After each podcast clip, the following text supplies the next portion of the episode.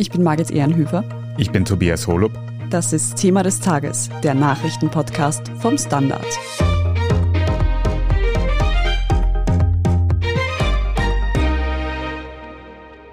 Nach 36 Jahren Spitzenpolitik und nach diesen intensiven letzten Jahren muss man mal ganz ehrlich sagen, es ist einmal genug. Mit diesen Worten hat der Tiroler Landeshauptmann Günther Platter von der ÖVP heute Montag seinen Rücktritt angekündigt. Sein Nachfolger soll der bisherige Tiroler Wirtschaftslandesrat Anton Matle werden. Zuerst tiefgründige Information, anschließend entscheiden, aber auch konsequent umsetzen. Das braucht es in der Gesellschaft, das braucht es in der Politik. Es ist bereits der zweite Rücktritt eines ÖVP-Landeshauptmanns innerhalb weniger Wochen. Wir schauen uns an, wie es dazu kam, was das für die Bundes-ÖVP bedeutet und was vom neuen Tiroler Landeshauptmann zu erwarten ist. Petra Stuiber, du bist stellvertretende Chefredakteurin hier beim Standard und da analysierst du laufend die österreichische Innenpolitik. Und da haben wir heute eben erfahren, dass der Tiroler Landeshauptmann Günther Platter jetzt also offiziell zurücktritt. Warum eigentlich? Günter Platter war 14 Jahre im Amt alleine als Landeshauptmann und da sind noch nicht mitgezählt seine Jahre als Verteidigungsminister und als Innenminister. Also er war ja auch in der Bundespolitik tätig. Er ist jetzt auf dem Weg zu seinem 70. Geburtstag und da kann man schon mal sagen, okay, man lässt fünf gerade sein. Aber das ist eigentlich nicht sozusagen das Hauptmotiv. Das Hauptmotiv ist, glaube ich, er möchte mit einem guten Wahlergebnis seine politische Karriere beenden und würde er noch einmal zu einer Landtagswahl antreten, ist die Wahrscheinlichkeit relativ hoch, dass das dann kein gutes Ergebnis wäre. Denn wir alle wissen es, in den Umfragen liegt die ÖVP derzeit wirklich schlecht und es ist zu erwarten, wäre zum Beispiel im Jänner oder im Frühjahr kommenden Jahres gewählt worden, dass sie dann noch schlechter liegen würde. Und das hat Platter versucht einfach abzuwenden und hat halt jetzt sozusagen seinen letzten großen politischen Coup gelandet und nimmt sich selbst raus lässt jemand anderen antreten und er wird mit einer, wie er es wahrscheinlich empfindet, fast makellosen Weste gehen. Darüber können wir dann noch im Detail reden, ob das wirklich so ist. War dieser Rücktritt jetzt eigentlich überraschend oder hat sich das schon angebahnt? Ich würde sagen, für jemanden, der Innenpolitik nicht laufend verfolgt, war es wahrscheinlich überraschend, weil Platter ja seit Monaten immer gefragt wurde, tritt er noch einmal an. Immerhin, wie gesagt, er ist 68 und er hat immer gesagt, ja, ich habe mir das reiflich überlegt und selbstverständlich, ich werde noch mal antreten. Und jetzt auf einmal sagt er nein, er macht's nicht mehr. Wenn man ein bisschen tiefer geht, dann konnte man in den letzten Wochen schon feststellen, dass er die Weichen auf Abgang gestellt hat, denn er hat seine Pressesprecherin gehen lassen, die also wirklich zu seinem engsten Vertrautenkreis gehörte und er hat Florian Turski, der sein Büroleiter war, über viele Jahre auch nach Wien ziehen lassen. Der ist ja, wie wir wissen, jetzt Staatssekretär der ÖVP für Digitalisierung. Und das sind schon immer so Momente, wo sich Polit-Insiderinnen und Insider dann auch gefragt haben, na ja, was heißt das jetzt? Was bedeutet das? Und dass er das aber verbindet auch gleichzeitig mit einer Vorverlegung des Wahltermins, das würde ich schon als politisch geschickt einstufen. Du sagst es schon, gleichzeitig mit diesem Rücktritt hat Platter quasi angekündigt, dass die Landtagswahl in Tirol vom kommenden Jahr auf diesen Herbst schon vorgezogen wird. Darüber können wir später noch genauer reden. Aber Petra, du hast es auch schon gesagt, er macht Platz für jemand anderen an der Spitze der Tiroler ÖVP. Für wen also? Jemand, der in der Tiroler ÖVP ein gutes Standing hat, Anton Matle, Wirtschaftslandesrat, seit kurzem langjähriger Bürgermeister von Galtür, ist, glaube ich, auch in derselben Gemeinde geboren wie Günter Platter, Zamk und ist irgendwie einer, der es offensichtlich gut geschafft hat, irgendwie so auch so parteiintern ausgleichen abweichend zu wirken. Deswegen wähle ich die Volkspartei, vor allem wegen meinem Chef Toni, weil er ist ein Mensch, der mit beiden Füßen fest im Boden steht und er weiß, wovon er redet. Und er ist schon in anderen Bereichen wie in der Politik tätig. Wir hören da ein Werbevideo der Tiroler ÖVP über Anton Matle. Petra, was kannst du uns noch über ihn erzählen? Ich persönlich kenne Anton Matle nicht. Ich kann mich nur auf das verlassen, was unsere Insider und Insiderinnen in Tirol auch sagen.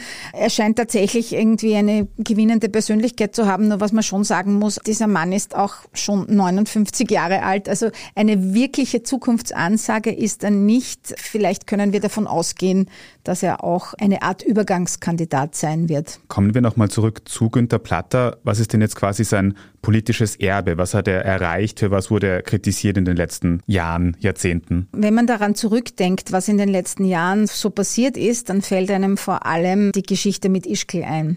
Ischgl und Corona und der Umgang der Tiroler Landesregierung mit diesem Fall Ischgl. Ich weiß nicht, ob ihr euch noch erinnert, aber damals, als das Coronavirus noch sozusagen jung in Europa angekommen war, da gab es dann plötzlich diese Grafiken, wo man gesehen hat, wie sich offensichtlich das Virus von Ischgl aus über halb Europa verteilt hat. Das war auch in allen deutschen Medien. Das ist eine Geschichte, die tatsächlich, glaube ich, nicht nur dem Tiroler Fremdenverkehr, sondern dem Image des Landes insgesamt sehr geschadet hat. Platter und sein Team haben stets sehr wütend reagiert, wenn man das angesprochen hat, weil sie das ganz anders gesehen haben und weil sie der Ansicht waren, sie hätten hier richtig gehandelt. Es gab ja dann auch Untersuchungsberichte, die das nicht bestätigt haben. Also es wurden Fehler gemacht im Umgang damit. Und es war auch so ein bisschen schon die Ouvertüre dafür, was im Verlauf der Corona-Pandemie weiter passieren sollte. Dass die Bundesregierung das eine macht und das Land das andere und die Kommunen wieder etwas anderes. Also da gab es ja oft Abstimmungs- und Kommunikationsprobleme. Und also dieser Umgang mit dem Ausbruch des Coronavirus in Ischgl im sogenannten Kitzloch und von dort über halb Mitteleuropa, das war tatsächlich ein sehr dunkler Punkt in Platters politischer Karriere. Was er sonst noch gemacht hat, also er hat versucht, das Transitthema anzugehen mit wechselndem Erfolg. Also da ist man tatsächlich noch lange nicht am Ende. Er hat es sehr gut verstanden, seine Macht auszubauen innerhalb der ÖVP und im Land. Es gab dann diese sogenannte Adlerrunde, wo wichtige Wirtschaftstreibende mit dem Landeshauptmann sehr eng verbandelt waren und das dann auch Folgen hatte für den Ausbau von Skigebieten und so weiter und so fort. Ich will da nicht ins Detail gehen, aber Platter war schon ein sehr gewiefter Machtpolitiker immer. Er hat auch eine sehr schwarze Vergangenheit, hat sich aber dann dann auch gut in die türkise Ecke begeben und wieder zurück. Also jemand, der sozusagen die Politik seines Landes tatsächlich geprägt hat. Ob er jetzt aus Tirol ein modernes Land gemacht hat, das wage ich derzeit nicht zu beurteilen. Das müsste man sich im Detail anschauen. Ich glaube, da wäre mehr gegangen. Es wäre jedenfalls mehr gegangen in Richtung Transparenz, in Richtung Demokratisierung. Er hat mit den Grünen koaliert, dass sich die Grünen wirklich tatsächlich in dieser Koalition Koalition gut durchgesetzt hätten, das glaube ich, kann man hinterfragen. Ich glaube, auch da wäre noch mehr gegangen. Er hat, glaube ich, im Grunde genommen immer geschaut, dass die Interessen der ÖVP und in seinem Selbstverständnis damit die Interessen des Landes, denn das ist für diese alte Riege an ÖVP-Landeshauptleuten tatsächlich so eine, eine Sache, dass sie das immer gleichsetzen. Ja, also quasi wie ein absolutistischer Monarch à la Ludwig des 14. L'état c'est moi. Das ist irgendwie so ein bisschen auch die Haltung vieler ÖVP-Landeshauptleute vom alten Schlag und da zählt Platter sicher dazu. Also eine durchaus durchwachsene Bilanz, kann man so sagen. Ein Moment, der vielleicht vielen in Erinnerung geblieben ist von Günter Platter, ist ein, ja, ich würde fast sagen, peinlicher Moment mit dem Fußballer David Alaba. Alaba, do you do, Alaba, do you do, yes he do, yes we does. Fünf Achtel in Ehren haben da sogar einen Song darüber gemacht. Petra, magst du uns kurz erklären, was es damit auf sich hat? Ich glaube, Bayern München hat in Tirol trainiert und dann lässt sich ja der Landeshauptmann nicht nehmen, dass er die Spieler und die Superstars begrüßt. Und zum David Alaba hat er gesagt, how do you do, weil ihm nicht bewusst war, dass David Alaba ein Urwiener ist, der dann irgendwie auch ein bisschen verschnupft darauf reagiert hat und im breitesten Wienerisch gefragt hat, warum redet mit der auf Englisch? Ah, so irgendwie. Das ist die Geschichte. Es ist nur eine Kleinigkeit und es hat für Schmunzeln, aber auch für sehr viel Unverständnis Missverständnis gesorgt. Also Platter war immer ein sehr freundlicher, netter, gemütlicher Mensch, wo man das Gefühl hat, ja, der ist vielleicht sogar ein bisschen batschert. Auf jeden Fall ist er authentisch. In Wirklichkeit war der immer einer, wie ich es schon vorher gesagt habe, der schon sehr wohl auch seine Machtinteressen durchgesetzt hat. Was ihm wichtig war, da war er immer irgendwie top informiert, hat immer gewusst, was er will. Das ist etwas, was man diesen alten Herrn oft vorwerfen muss und da zählt er auch dazu. Also Nachfolger hat er eher nicht aufgebaut, er hat sie eher verhindert. Ja. Warum? Ein Nachfolger kann einem immer machttechnisch gefährlich werden. Ja. Und jetzt geht er halt selbst und jetzt hat er jemanden, der zwar ein gutes Renommee hat, aber möglicherweise nur ein Übergangskandidat sein kann, auch schon aufgrund seines eigenen Alters. Wie gesagt, Matle ist 59 und da wird man sich wohl etwas anderes einfallen lassen müssen, um die Tiroler ÖVP wirklich in die Zukunft zu bringen.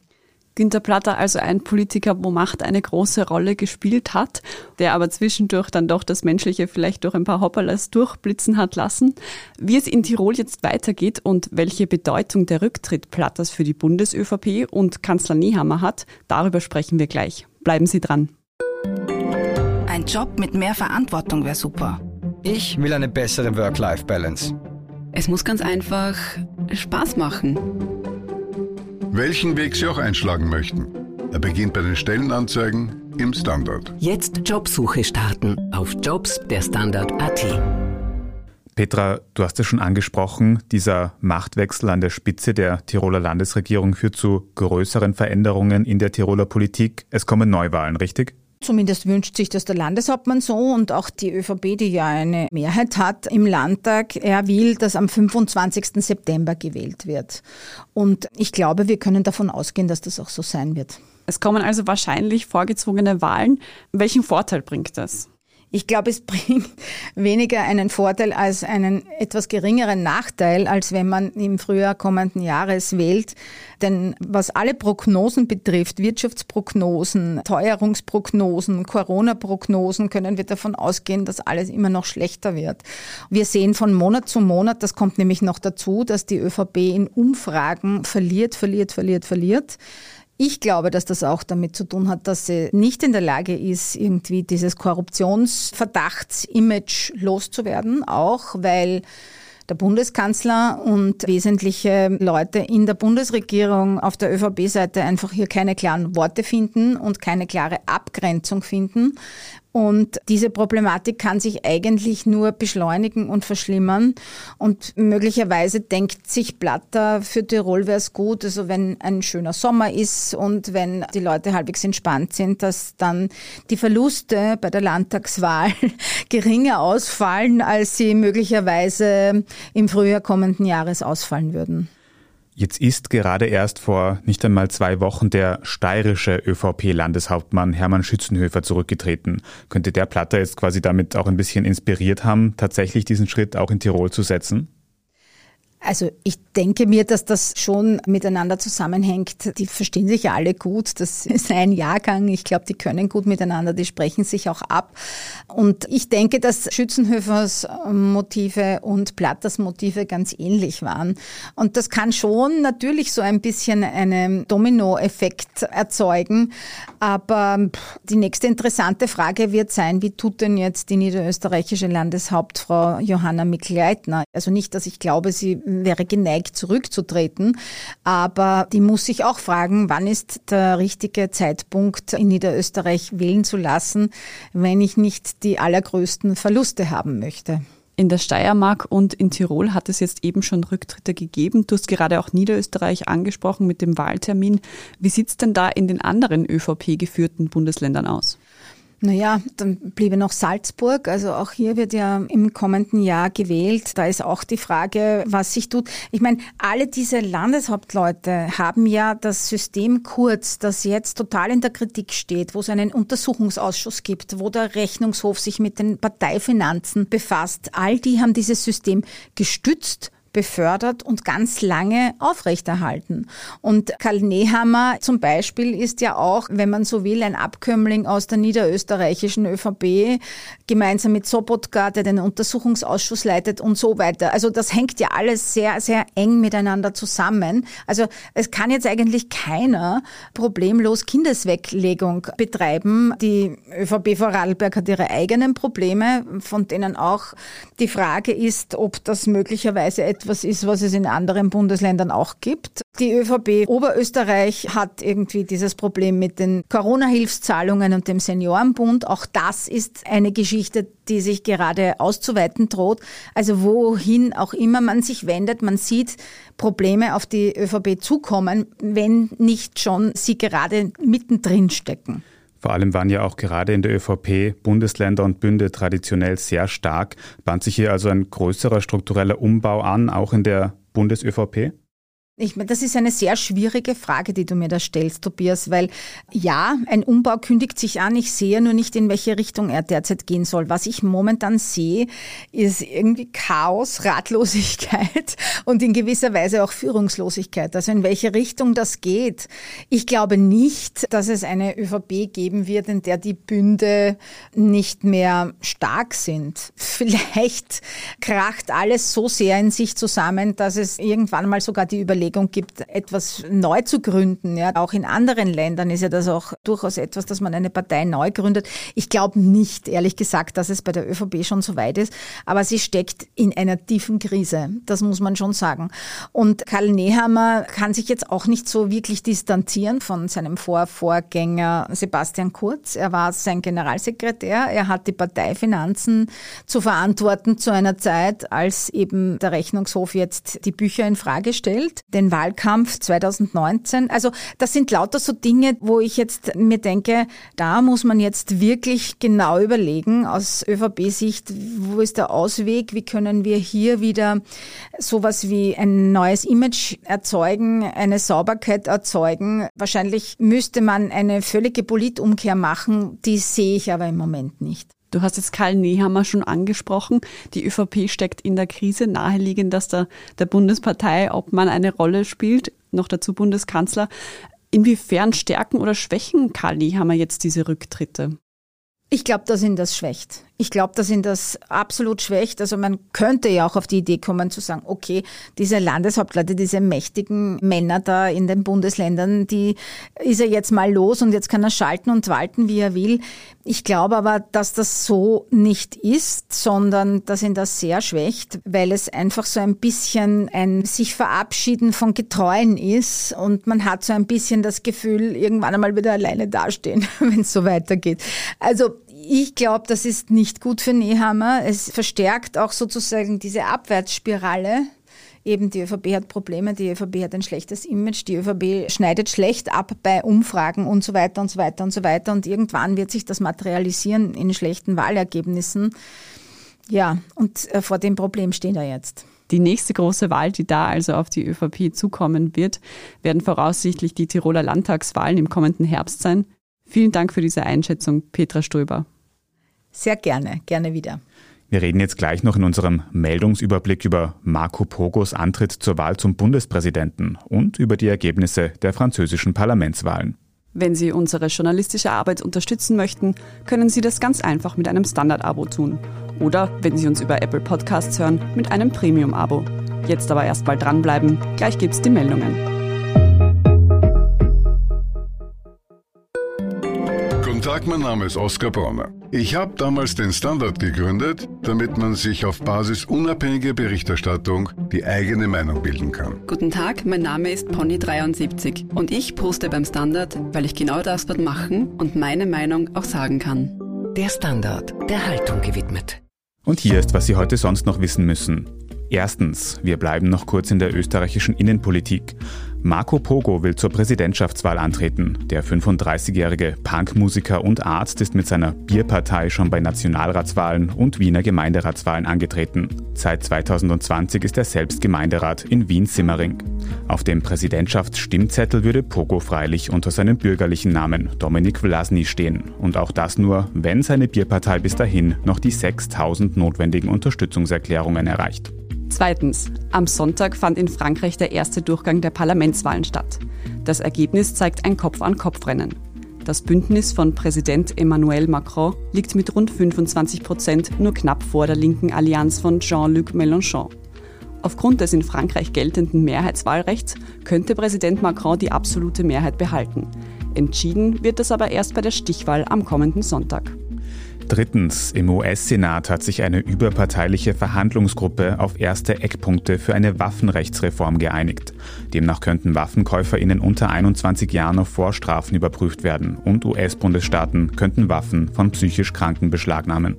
Diese Eckpunkte müssten jetzt noch in Gesetzesform gebracht werden. Dann müssten sich im Senat auch mehrere republikanische PolitikerInnen für eine Umsetzung aussprechen. Diese sind traditionell kritisch gegenüber Waffenregulierung. Die aktuellen Diskussionen um das US-Waffenrecht folgen auf das Schulmassaker von Uvalde, Texas, bei dem Ende Mai 19 Kinder erschossen wurden. Und viertens, gute Nachrichten für alle Kaffeeliebhaberinnen. Kaffee trinken verringert das Sterberisiko. Das hat eine Studie unter mehr als 170.000 britischen Probandinnen bestätigt. Demnach hatten Menschen, die zwischen eineinhalb und dreieinhalb Tassen Kaffee pro Tag tranken, eine um bis zu 30 Prozent verringerte Sterbewahrscheinlichkeit. Die beste Wirkung erzielten dabei rund drei Tassen pro Tag, was übrigens auch der durchschnittliche Kaffeekonsum in Österreich ist. Verringert wird der Effekt allerdings von Zucker im Kaffee. Warum Kaffee so gesund ist, dazu ist die Datenlage noch recht dünn.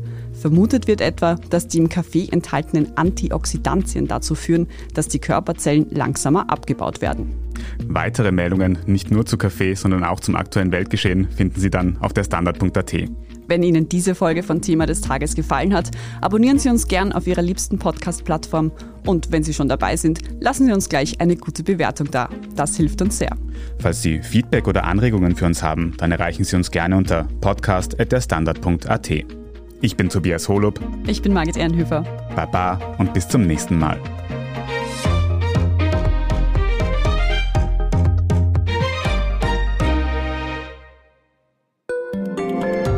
Eine kleine Wohnung im Zentrum, das wär's. Ich will ein richtiges Zuhause für meine Familie. Mein Traum, ein Haus am See. Was auch immer Sie suchen, Sie finden es am besten im Standard. Jetzt Immosuche starten auf Immobilien der Standard.at.